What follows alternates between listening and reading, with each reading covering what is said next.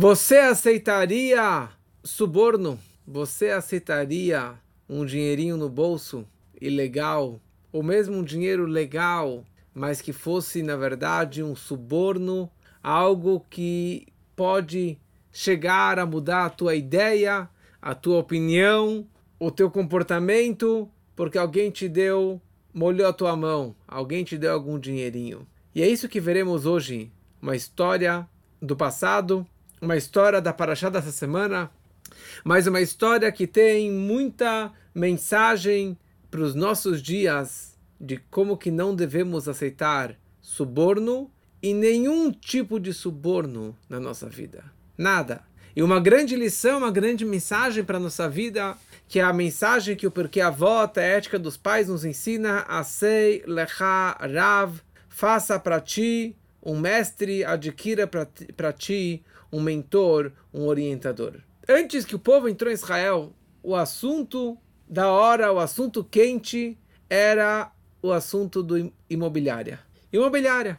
Lotes, terrenos, compra, venda, posses de lotes de terra da terra de Israel. Qual pedaço de terra cada tribo iria receber, cada família iria receber, quem iria receber esse lote de terra. Então essa que era na verdade a, o assunto em pauta quando que o povo já estava lá na beirada de Israel para entrar em Israel e Moshe estava começando a fazer toda essa questão de quem iria entrar, como queriam entrar, onde que eles iriam habitar cada uma das famílias dos 600 mil judeus que estariam entrando em Israel. Então, o mapa de Israel foi dividido em 12 lotes, 12 terras. Como já foi falado, que a tribo de Levi não recebeu nenhum lote de terra. Então, a Torá descreve como que foi feita essa, essa separação. Então, primeira coisa, eles mapearam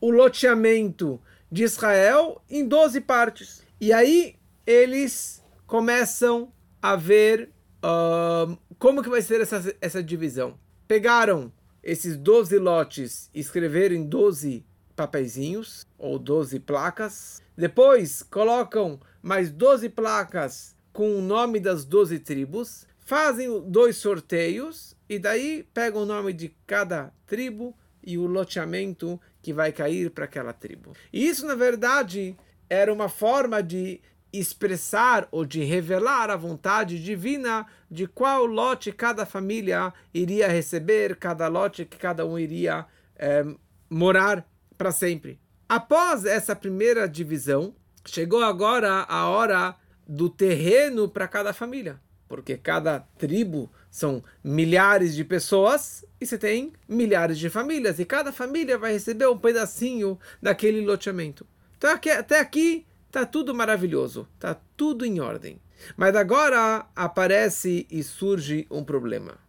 Então nós queremos que cada tribo receba o seu lote, que cada um possa ter onde morar. Mas não é tão simples as regras, porque se uma menina, uma filha de uma tribo, ela casa com um homem de uma outra tribo ou de uma outra família, e ela levar consigo aquele loteamento, aquele espaço de terra, então vai acabar perdendo aquilo que pertencia à família do pai dela, a família original, porque agora ela casou com um homem de uma outra família, de uma outra tribo, de uma outra terra.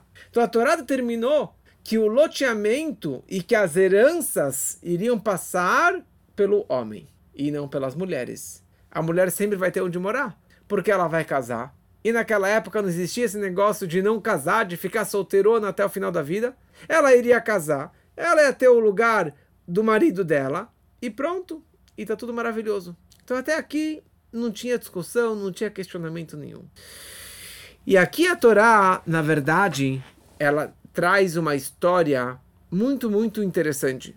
Que vem duas, vem cinco mulheres, cinco moças, que eram da a Torá descreve Benot Tzlofchad, as filhas de um homem que se chamava Tzlofchad, que já havia falecido, que ele era filho de Hefer, filho de Gilad, filho de Macher, filho de Menashe, filho do José, filho do Yosef, que era filho do Yaakov. Então a Torá dá todo o pedigree, toda a, a, linhagem dele, da onde que essas moças elas vieram.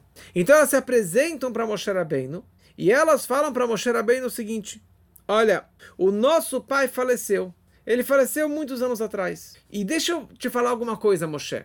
Deixa eu deixar claro. Vehu ele, o nosso pai, ele faleceu ele não faleceu junto com a história da semana passada, retrasada da história do Korach. O Korach, que era primo do Moshe, que se rebelou, queria ser Levi, queria ser Kohen, e etc. E dessa forma, a Torá descreveu que ele, com os 250, eles morreram ele com a família foi engolido pela terra, os 250 se queimaram pelo incensário que eles trouxeram de uma forma indevida. Então elas viram para Moshe, primeira coisa, Moshe, antes de mais nada, saiba que o Hulohaya, ele não estava entre os rebeldes junto com Korah. Mas a nossa pergunta é a seguinte, elas viraram para Moshe. Nosso pai teve cinco filhas, nós cinco. E a Torá descreve o nome delas: Mochla, Machla, Noah, Hogla, Milka e Tirsa. Esse era o nome das cinco moças. E ele não teve nenhum filho. O que, que vai acontecer? Baseado na divisão que você fez agora, das regras que você apresentou para o povo, todo o lote de terra do nosso pai vai ficar abandonado. Porque nosso pai morreu, ele não tem filhas, então o que, que vai acontecer com esse lote de terra do nosso pai? Vai ficar para ninguém? Vai ficar abandonado? Sem terra? Então nós queremos justiça. Nós queremos herdar esse lote de terra que, que pertence ao nosso pai. E eles vieram, elas vieram de uma forma muito educada questionar isso para Moshe Rabbeinu. E Moshe Rabbeinu, naquele momento, ele fala: Não sei. Eu não sei a resposta.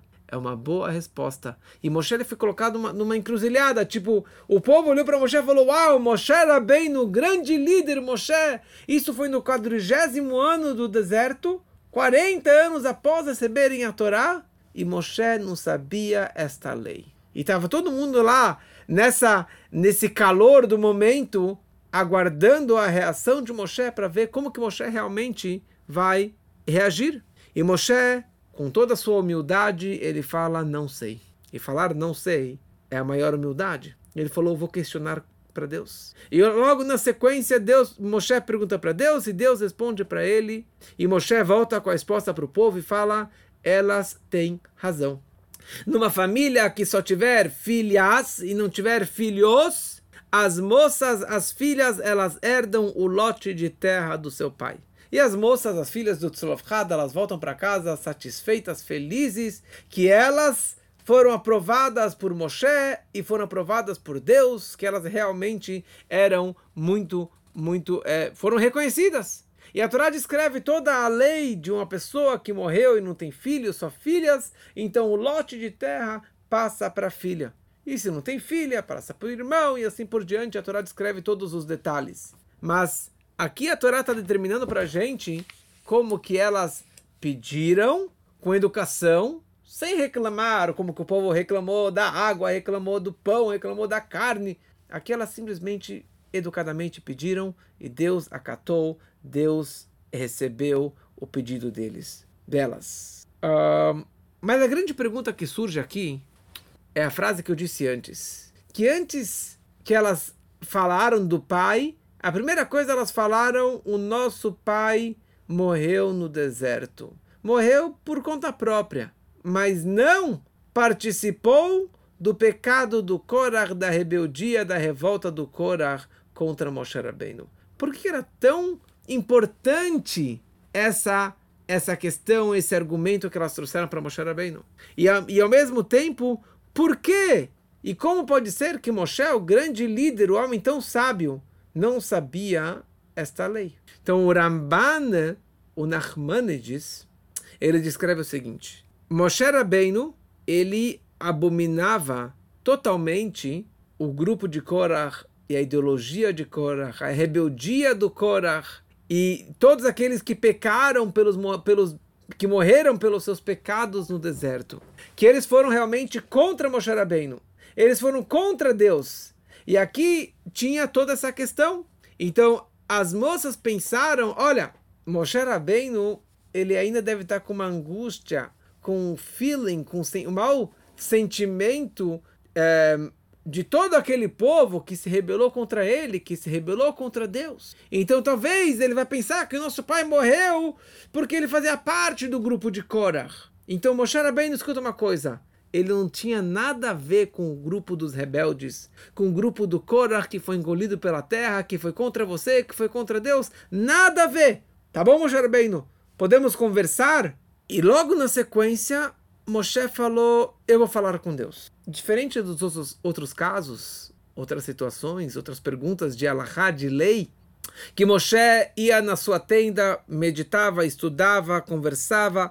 Imediatamente que elas falaram essa pergunta, com esse argumento, Moshe falou: Eu vou perguntar para Deus. Deixa eu virar e perguntar para Deus. Por que isso? Por que Moshe Rabbeinu não poderia de cara falar, deixa, deixa eu entender, deixa eu interpretar. Sabe por que não? Por causa que o fato que elas vieram com esse argumento, que Hulahaya, ele, o nosso pai, não fazia parte dos rebeldes contra você. Ou seja, Moshe, você não tem nada, nenhum ressentimento, nenhuma raiva, nenhum ódio contra este nosso, nosso pai falecido. Então, nessa hora, elas deram um pequeno suborno para Moshe Rabbeinu.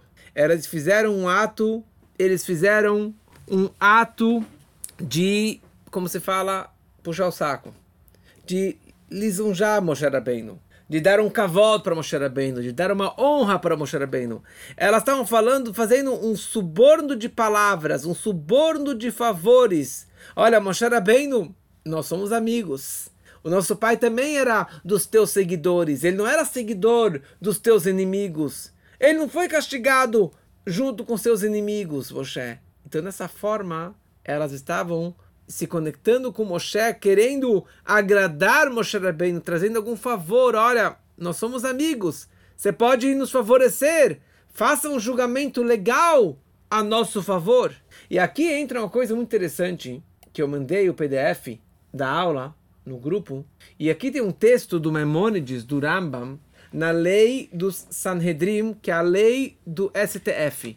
Olha só, a Torá descreve as leis de como que deve um juiz se comportar e um STF como que ele deve se comportar.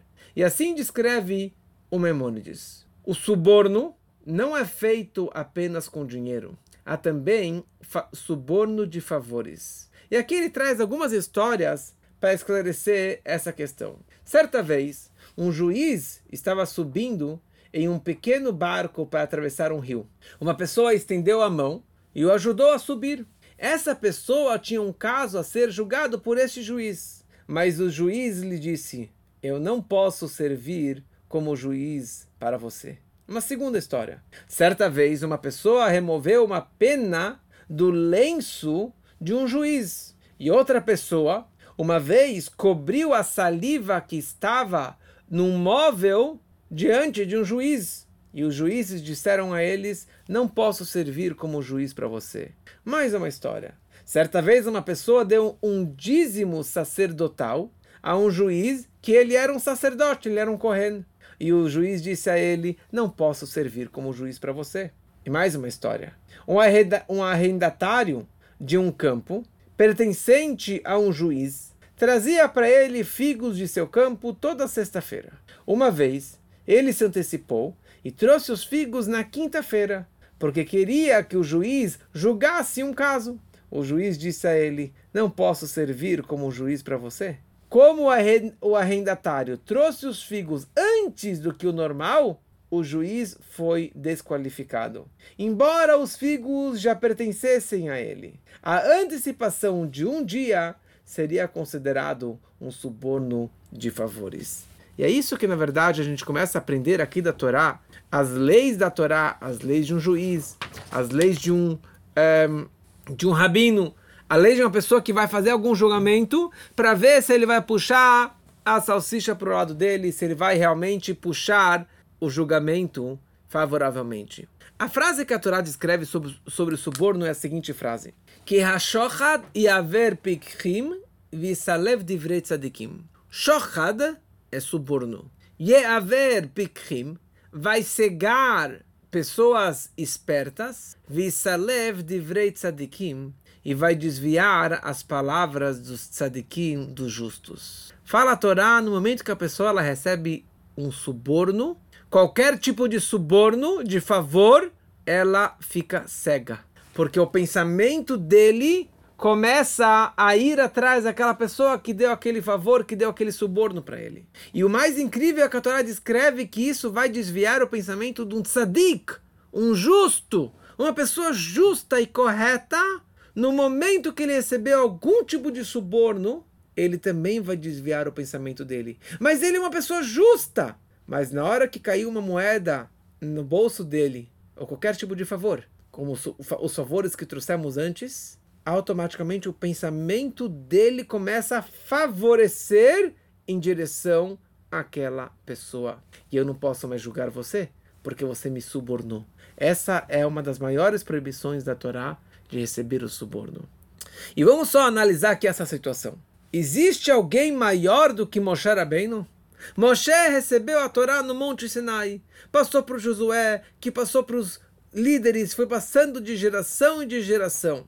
E tudo que nós temos na Torá veio de Moshe Rabbeinu. E mais ainda, essa história das cinco moças aconteceu 40 anos após o Moshe Rabbeinu ter recebido a Torá e de ter continuado a receber nos próximos 40 anos, ou seja, no quadrigésimo ano, que era o fim da vida de Moshe, ele já havia recebido e repassado e ensinado toda a Torá.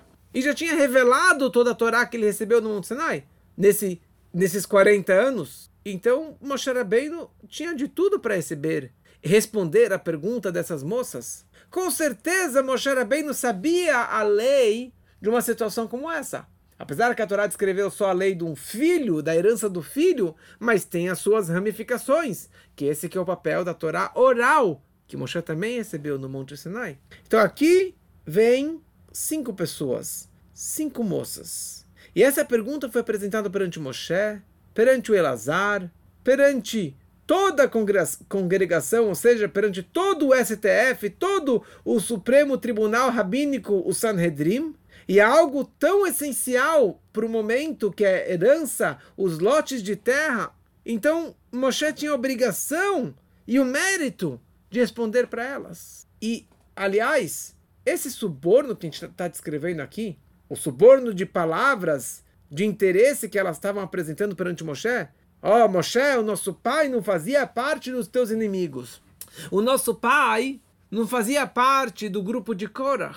E essa história de Korah aconteceu 39 anos antes. Ou seja, ninguém mais estava pensando na história, de Korah.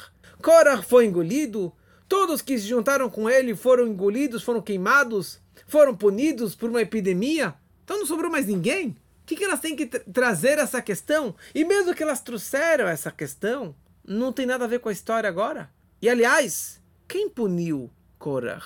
Não foi Moshe? Moshe não guardou rancor, porque não era uma decisão dele, uma punição que ele estava com raiva. Eles se rebelaram contra Deus. Deus criou esse buraco na terra desde o Gênesis como consta no, no Perkei Avod, na ética dos pais, Pi Haaretz, a boca da terra já havia sido criado desde o Gênesis, Deus que programou tudo isso. Então cadê o suborno de favores? Cadê os subornos de interesses que Moshe Rabbeinu se é, é, recusou de fazer tal julgamento para essas moças? Mas aqui nós percebemos, aqui nós percebemos que um juiz verdadeiro, ele se omite ao máximo em qualquer tipo de suborno, de um favor, de um interesse, de um comentário. Olha, nossos avós, eles eram super amigos. Você lembra que a gente brincava junto lá no Garujá 50 anos atrás? Você já causou aqui uma empatia? Você já causou aqui uma ligação com o juiz? Eu não posso mais julgar para você. Porque qualquer fake, uma dúvida de uma dúvida de uma dúvida, que talvez isso seja algum suborno, Moshe Rabbeinu já falou, tô fora. Não posso mais julgar, eu esqueci a lei, não sei mais a lei, não sei julgar para vocês. Então a primeira coisa aqui tem uma lição muito forte para nós. E se alguém aqui é um juiz, se alguém aqui é uma pessoa que julga os outros, como que é proibido receber qualquer tipo de suborno, de interesse, o mínimo que seja. Se Moshe Rabbeinu, o maior de todos, ele evitou, então quanto mais nós também devemos evitar e nos cuidarmos disso tudo. E é o que nós percebemos o que acontece abertamente, sem vergonha na cara, com os nossos políticos, não só aqui no nosso país, mas em qualquer lugar do mundo existem subornos e escândalos que recebeu algum dinheiro, uma bolsa, algum dinheirinho, algum favor, um, um duplex no Guarujá, aqui, ali, alguma coisa que favoreceu, isso se chama suborno. Pronto, já não posso mais jogar para você. Porque tivemos algum contato em algum momento, eu já estou fora. Não posso mais jogar para você. E olha só, existem várias leis na Torá relacionadas a esse, essa questão de suborno. Bem em resumo, existe uma lei que é a ideia do ano bissexto. Ano bissexto é um ano que nós temos 13 meses no calendário judaico, no calendário lunar. Ou seja, nós teremos dois Adar, Adar 1 e Adar 2. Isso tem a ver com a estação do ano para que o Pesach sempre caia na primavera. Mas os sábios que fazem essa decisão. Hoje já está determinado, mas no passado dependia que, que fizessem o um cálculo para saber as frutas e a plantação e a colheita, etc. Fala a lei, fala a Torá, é, que duas pessoas não podem participar desse julgamento. Por quê? Porque eles são Nogueia Bedavar. Eles não podem participar porque eles podem ter um suborno de interesse. O rei não pode participar, porque o rei tem milhares de funcionários e ele vai, vai pensar: se eu tiver mais um mês, eu vou ter que pagar o salário de mais um mês. Então, ele inconscientemente ele vai querer evitar de fazer um ano bissexto. E outra pessoa é o Kohen Gadol, o sumo sacerdote. Olha só o que a Torá descreve. Porque o sumo sacerdote, no dia do Yom Kippur, ele emergia nas águas uh, da mikve inúmeras vezes. Naquela época não havia aquecedor. Se fosse um mês mais cedo, então ainda é inverno. Então ele vai calcular, vai falar, sabe o quê? Eu prefiro que seja um ano bissexto, que tenha mais um mês. E dessa forma vai estar mais quente, dessa forma vai estar mais quente, a água vai estar menos fria, então, eu vou, dessa forma vou ficar menos doente, vou ficar menos resfriado depois do Yom Kippur. Então esses dois, já que eles têm um suborno de interesses, de favores, eles não podem participar deste julgamento. E aqui tem uma história muito longa, mas eu vou falar ela bem resumidamente, mas a, a mensagem é a mesma, que havia um grande rabino, um grande tzadik, uma pessoa muito temente a Deus, e ele começou a crescer e crescer e virou um grande juiz, um grande sábio que julgava todos os casos, e pessoas de perto e de longe vinham pedir o conselho e os julgamentos dele. E discussões monetárias de família, de herança, de divórcios, etc. E certa vez veio uma família de longe que estava com uma briga, com uma discussão, e apresentaram perante ele o seu, uh, o seu caso. E ele começou a mergulhar nos livros, e mergulhar, e mergulhar, e se aprofundar, e se aprofundar, e pediu um tempo para poder realmente chegar num, numa, numa decisão final sobre esse caso. E assim ele ficou várias e várias horas se aprofundando. E para ajudar na concentração, hoje tem pessoas que estariam fumando algum cigarro. Antigamente existia uma caixa de tabaco, que ele pegava o tabaco e dava uma cheiradinha, e isso ajudava ele a meditar melhor, se concentrar melhor nos seus estudos. E ali ele estava bebendo seu chá, tomando seu, é, é, cheirando o seu tabaco, e até que acabou o tabaco. Ele vira para o secretário e pede, por favor, mais tabaco para eu conseguir continuar a minha meditação, o meu, meu estudo, para poder chegar no, numa conclusão final do, da, de todo esse caso. E, o, e as duas partes que estavam sendo julgadas estavam na, na sala de trás da sala do rabino. O secretário sai com a caixa de tabaco na mão. Ele olha pela janela e ele não tinha percebido que já tinha escurecido e que estava nevando e que toda a rua já estava toda branca de neve. E ele já era idoso. Então, a pessoa, o homem que estava lá fora, que estava sendo julgado, ele vira para o secretário e fala: O que, que você precisa? Falou, eu então ia sair para comprar um tabaco lá na esquina. Falou, não, imagina, o senhor é de idade, tá frio, tá, tá, muito, tá nevando lá fora. Eu, deixa que eu vou. Tá bom? Ele pegou a caixa de tabaco, foi até lá, comprou tabaco e logo depois de um tempo ele devolve para o secretário. O secretário volta para a sala do, do rabino, do juiz, e põe na mesa do juiz. Ele continua lendo os livros, daí de repente ele pega o tabaco e dá uma cheirada. E ele sentiu achei, um cheiro diferente e ele começou a perder o foco dos seus pensamentos e não conseguia mais se concentrar. E daí ele se, se esforçou mais para entender aquele caso deu uma cheirada e o seu pensamento estava já em outra, ele não conseguia mais realmente focar naquele caso. E daí ele mexeu um pouquinho mais no tabaco e de repente ele encontra uma moeda de ouro que estava escondida debaixo do tabaco. Ele chamou o secretário e falou: Que história é essa? Que moeda é essa? Me fala a verdade, o que aconteceu? E o secretário começou a gaguejar. Ele falou: é, Na verdade, sabe, desculpa, mestre, eu nunca mais vou fazer isso, pedir favores para as pessoas que estão sendo julgadas. Mas eu pedi para que ele fosse ou ele se ofereceu e ele acabou trazendo essa caixa de tabaco. Chama eles aqui agora. Eles entraram. E o rabino pega a moeda de ouro e falou: Que negócio é esse? Moeda de ouro? Foi você que colocou essa moeda aqui? Foi você que comprou o tabaco? Tchau. Eu não posso mais julgar para vocês. E agora vocês me deram um suborno. Eu não posso mais julgar para vocês. E agora eu entendo o porquê o meu pensamento não estava mais funcionando. O meu pensamento automaticamente já estava apoiando o vosso caso. Eu já estava quase concluindo a minha tese, a mi, o meu julgamento. Mas na hora que vocês me deram essa moeda e compraram o tabaco para mim, eu já não posso mais julgar para vocês. A história aqui é muito bonita, a mensagem é muito bonita, mas eu não sou juiz, eu não sou Dayan, eu não faço parte do tribunal, nem rabínico, e muito menos da é, da, do país. Então, o que, que toda essa história tem a ver comigo? Porque a Torá vem da palavra Hora'á, lição e ensinamento para a nossa vida. Então, qual é a lição e a mensagem atual para a minha vida de toda essa história das filhas de Tzlofchad, como a Sharabeinu, que não aceitou o suborno e etc. O Rebbe, em 1986, ele lançou mais um grande projeto. E na verdade não é um projeto dele, não é uma invenção do Rebbe, mas isso consta claramente no Perkei Avot, na Ética dos Pais, no livro que descreve sobre ética judaica. Ali está descrito naquele livro, Ase Lecha Rav. Faça para ti um Rav, um rabino, um mentor.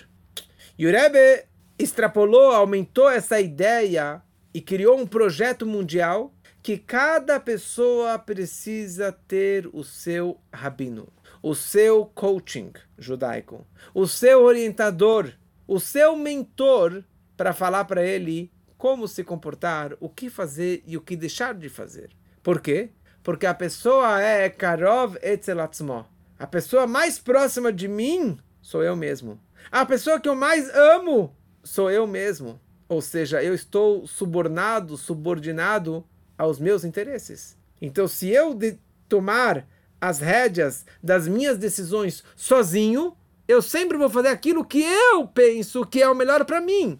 Mas eu não estou sendo objetivo, eu estou sendo subjetivo, eu estou pensando nos meus interesses, naquilo que me agrada, e aquilo que não me agrada, eu não vou fazer, nunca vou aceitar.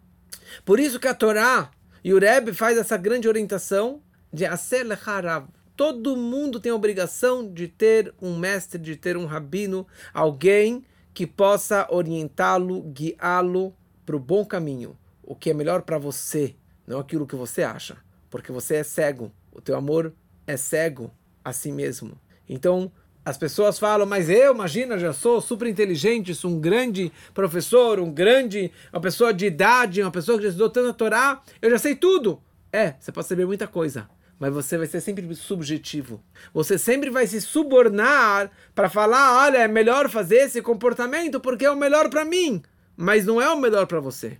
Moshe Rabbeinu não aceitou suborno. Então você também não pode aceitar, aceitar suborno. Eu não posso aceitar subornos.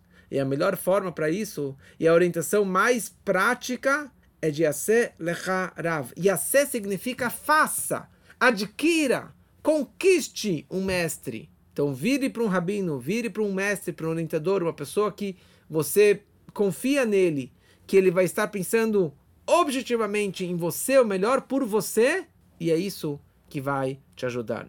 Eu, Baruch Hashem, muitos anos, desde os anos de Yeshiva, sempre tive um Rav, um rabino, um mashpia, um orientador, e normalmente eu sempre perguntava para eles o que fazer, o que não fazer, de que forma me comportar em tais, qualquer situação, e sempre me ajudou. E anos atrás, eu estava numa encruzilhada de fazer ou não fazer alguma coisa, e eu perguntei para o meu mestre, o que, que eu faço? E ele me disse, não faça isso. E daí eu saí de lá e eu comecei a refletir, eu falei, é, ele me falou tal coisa, mas eu acho que ele não tem razão, e eu acho que ah, estou sendo meio pressionado por essa, essa oferta, e eu vou atrás dessa oferta, mesmo que meu mestre me falou para não fazer. E eu fui. E eu fui atrás dessa oferta e segui isso. E eu só apanhei na sequência. Eu só sofri na sequência durante uns dois anos por não ter obedecido o meu mestre. E naquele momento eu aprendi essa lição para a vida que eu nunca mais, se eu perguntar para o meu mestre, para o meu rabino, para o meu coaching, o que, que eu devo fazer, e ele me falar, vai pela direita, eu vou seguir pela direita de olhos fechados, mesmo que eu não entenda, que eu não concorde, que eu não gosto. Porque esse que é o mais incrível. A Torá descreve essa mitzvah de ter um mestre, de ter um rabino, de ter um orientador. Então, na hora que o teu mestre te orientou a ir pela direita, na verdade não é o mestre que está falando isso. É Deus que está te orientando a ir pela direita. Se o teu mestre falou vai para a esquerda, é porque Deus falou para você pela boca do teu mestre vai pela esquerda. E se você for o oposto daquilo que ele te orientou, você está indo contra o teu mestre e contra Deus e contra a Torá. Então, que sejamos inteligentes de ter a humildade, primeira coisa, de aceitar alguém que vai me orientar, alguém que vai me falar o que fazer, e eu acatar, e eu aceitar a orientação deste mestre, desse rabino, dessa pessoa. E essa e isso vai tirar muita dor de cabeça. Na minha vida funciona, funcionou e continua funcionando graças à orientação da Torá e do Rebbe de Asela Harav, de ter o teu rabino, e isso me ajudou e me poupou muita dor de cabeça, muitas brigas, muitos maus sentimentos, porque eu tive essa submissão perante o meu mestre. Faça isso e você vai perceber claramente que funciona e que vai te ajudar em muita, muita coisa.